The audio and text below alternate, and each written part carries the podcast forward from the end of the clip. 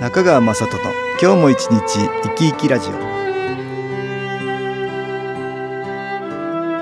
皆さん生き生きしてらっしゃいますか？この番組では気というものを私中川雅人がいろいろな角度からわかりやすくお話をしてまいります。どうぞごゆっくりお楽しみください。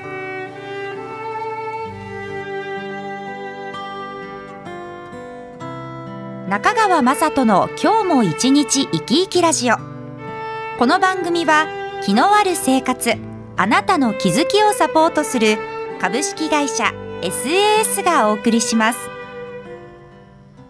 おはようございます。株式会社 SAS の中川雅人です。私ども SS が毎月出版している情報誌月刊肺元気ですが8月号の私との関東対談のページではテレビの開運何でも鑑定団でおなじみの横浜ブリキのおもちゃ博物館館長北原照久さんにお話を伺いました。私が北原さんを知ったのはやはりテレビの開運何でも鑑定団です。もう22年皆勤賞で出演されているっていうことなのでやはり長寿番組ですからね。特に見ようと思ってなくても何回も目にしていて北原さんはよく知っていました。さらに北原さんの出会い夢感謝北原照久の人生コレクションという本を拝見しましてこれは気のことがよく分かっておられる方だと思い是非お話を聞きたいと思って対談をお願いしたというわけなんです。北原さんテレビは地元の番組を含めて今4本。それにラジオがあって公演は年に150回毎日公演してるって感じだそうで今67歳ですが人生で一番忙しくて充実していますよとおっしゃっていました。北原照久さんのプロフィールを紹介しましょう。1948年東京生まれ。1986年多くの人に見て楽しんでもらいたいという思いで横浜山手にブリキのおもちゃ博物館を開館。ブリキのおもちゃのコレクターとして世界的に知られている。株式会社トイズ代表取締役。横浜ブリキのおもちゃ博物館館長。テレビ東京の開運何でも鑑定団に鑑定士としてレギュラー出演。著書には横浜ゴールドラッシュ。夢は叶うきっと叶う。改まの日本語時世の句 Facebook100 の言葉ほか多数あります。北原さん37歳の時にお金がない人脈がないノウハウも全くないという中でブリキのおもちゃ博物館をオープンさせて熱意情熱夢があれば何とかなるということを学びましたとのことでした。波乱万丈と言っていいほど人生の転機もいろいろあったとのことでだけどいつも周りに助けられてピンチをチャンスにすることができたそうです。特に周りの人たちがかけてくれた言葉には本当に救われたっていうんですね。北原さんはおもちゃのコレクターですが言葉のコレクターでもあるそうです。言葉は言霊といって言葉が魂のように気のエネルギーを持っていますから言葉によって人は大きく変われることがよくあります。北原さんはそれを実感してきたからいい言葉を集めてそれを Facebook や本で発信しているそうです。北原さんはこんな体験を話してくれました。中学生の時反抗期がひどくてほとんど学校へ行けず映画館や遊園地をブラブラしていたそうです。喧嘩もしたし結局退学になってしまった時にはさすがに落ち込んだそうです。その時にお母さんに言われた言葉が胸に響いたと言います。北原さんはてっきり怒られるものだと思い込んでいたらお母さんは済んだことはしょうがない。お前はこれからの人生の方がこれまでよりも何倍も長いんだよ。めげることはないよと言ってくれたそうです。さらにこんなことも言ってくれたそうです。人生はやり直しはできないが出直しはいつでもできる。それにお前はタバコを吸わないじゃない。いいとこあるよって言ったそうです。北原さんは心にスーッと染みたと言います。悪さばっかりやってる息子なのにきちんと見ていてくれていたんだと思ったそうです。そしてもう一つお前は本当は優しい子なんだよ。だってお前は花を踏めなかったじゃないかとも言われたそうです。北原さんが幼稚園の頃初めて新品のゴム長靴を買ってもらって嬉しくて水たまりではしゃいでいた時。道端にあった花を避けて踏まなかったことを褒めてくれたっていうんですね。人から認めてもらう褒められるっていうのは嬉しいもんです。それがきっかけで変われたということです。ではここで音楽に気を入れた CD 音気を聞いていただきましょう。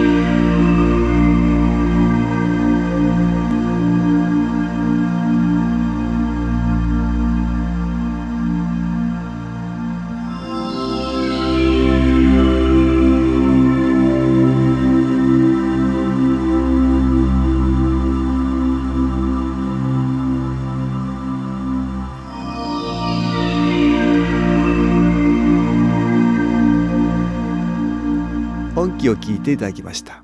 テレビの海運なんでも鑑定団でおなじみの横浜ブリキのおもちゃ博物館館長北原照久さんに伺った話をしています。北原さんそんなことだから高校なんて行けないとは思っていたけれどなんとか高校に滑り込むことができそこで素晴らしい先生に出会ったと言います。担任の先生なんですが北原さんがテストで60点を取ったら自分のことのように喜んでくれてお前はやればできるじゃないか。すごいなと。褒めてくれたっていうんですね。それが嬉しくて先生に褒められたい一心で頑張った。そうしたらビリで入学した北原さんがトップで卒業。やればできるっていう先生に言われた言葉が北原さんの生き方の根底にしっかりと根付いたっていうんです。北原さんといえば誰でもがすぐにブリキのおもちゃを連想するくらい日本一のコレクターだと。思います。どういうきっかけでブリキのおもちゃを集め出したんでしょうか？聞いていました。北原さんはもともとは物を集めるようなタイプじゃなかったと言います。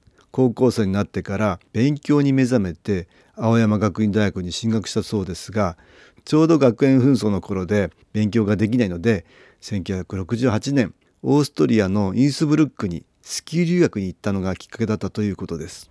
そこで出会った友達の家に世話になって古いものをとても大切にするヨーロッパの文化に衝撃を受けたそうです。当時の日本では便利さばかりが追求されて大量生産大量消費大量廃棄が当たり前。ヨーロッパのもののようにこんなに何世代にもわたって愛されたら喜ぶだろうなと思ったっていうんです。どんなものにも気が宿ります。大事に使ってもらえればプラスの気が宿り物が喜びます。北原さんが感じたようなものの見方私もとても大切だと思っています。それで北原さん日本へ帰ってきた時粗大ごみの日にゴミ置き場にゼンマイ式の柱時計が捨てられていたのを見つけこれヨーロッパだったら捨ててないよなと思って拾ってきたっていうんですね。動かなくてもいいから飾っておこうと思って汚れを落として油をさしてゼンマイを巻いたら動き出した。自分で命を吹き込んだみたいですごく嬉しかったそうでそれがコレクションの一号だということです。北原さんはおもちゃは25歳の時に集め始め他にも時計だったりラジオだったりコカ・コーラの看板とか不二家のペコちゃんとか集めるものは自分がときめけば何でもいい。人ばかりではなく物との出会いにもときめきはありますからねとおっしゃっていました。ブリキのおもちゃのコレクションは25歳の時インテリア雑誌を見ていたらブリキのおもちゃがずらりと並んだ部屋の写真が出ていたといいます。一目見て鳥肌が立つほどの衝撃を受けてすぐにその部屋の主を調べて訪ねたそうです。矢野さんという方だそうですが見ず知らずの北原さんを快く迎えてくれてブリキのおもちゃのことをあれこれ教えてくれたら自分で集めてみたいという衝動に駆られ一緒におもちゃ屋さん周りをしたそうです一つコツを覚えるとどんどんと集まってきてそれが今につながっていると、えー、いうことで矢野さんとのことはゴールドラッシュという本に書かれたそうですがそれがこの12月にミュージカルになるそうです。どういう人と出会うかで人生というのは大きく変わります。北原さんは出会いの大切さとともに感謝や夢ということもよくおっしゃっています。北原さんの言葉をお借りすると感謝とありがとうは魔法の言葉で感謝とありがとうで生きているとやりたいことが次々と形になってきます。誰でもいいことは長く続いてほしいし悪いことは短く済んでほしいと思いますよね。そのためにはどうすればいいか。いいことがあればありがとうと感謝することでいいことは長続きします。悪いことが起こったらどうでしょうか。悪いことというのは災難ですね。難があるということです。ある難つまりありがとうなんですね。悪いことが起こってもこれで済んでありがとう。ピンチはチャンスだありがとう。そう思えば悪いことも短く済んでまたいいことが起こってきます。とのことです。さらには夢についてもこう言われています。それに夢を持って常にドキドキ感やワクワク感を持って生きることも大切じゃないでしょうか。僕にはまだまだやりたいことがいっぱいあります。これからも今が一番という生き方をしていきたいですね。私たちの意識というものは見えない気のエネルギーを持っています。意識するからいろいろなことが進んでいく。意識しないと何も始まらない。マイナスの意識にはマイナスの気が集まりプラスの意識にはプラスの気が集まります。北原さんのお話には気のエッセンスがたくさん含まれていました。自分を高められるからそのような状況が与えられるということなんです。新機構という気のエネルギーは私の父が発見して始めたものですが新機構も自分のエネルギーを高めるための良い方法です。北原さんのおっしゃる出会い夢感謝というものを良い方向に促してくれます。ぜひ多くの方に利用していただきたいと思います。株式会社 SS は東京をはじめ札幌名古屋大阪福岡熊本沖縄と全国7カ所で営業しています。私は各地で無料体験会を開催しています。8月8日土曜日には東京池袋にある私どものセンターで開催します。中川雅人の昨日話と昨日体験と題して開催する無料体験会です。新気候というこの気候に興味のある方はぜひご参加ください。ちょっと気候を体験してみたいという方体の調子が悪い方ストレスの多い方運が良くないという方気が出せるようになる研修講座に興味のある方自分自身の気を変えるといろいろなことが変わります。そのきっかけにしていただけると幸いです。8月8日土曜日午後1時から4時までです。住所は豊島区東池袋1-30-6池袋の東口。豊島公会堂のすぐそばにあります。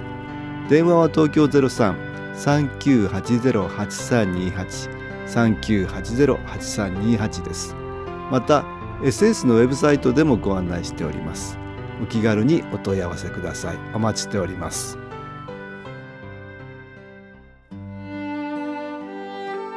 いかがでしたでしょうか？この番組はポッドキャスティングでパソコンからいつでも聞くことができます。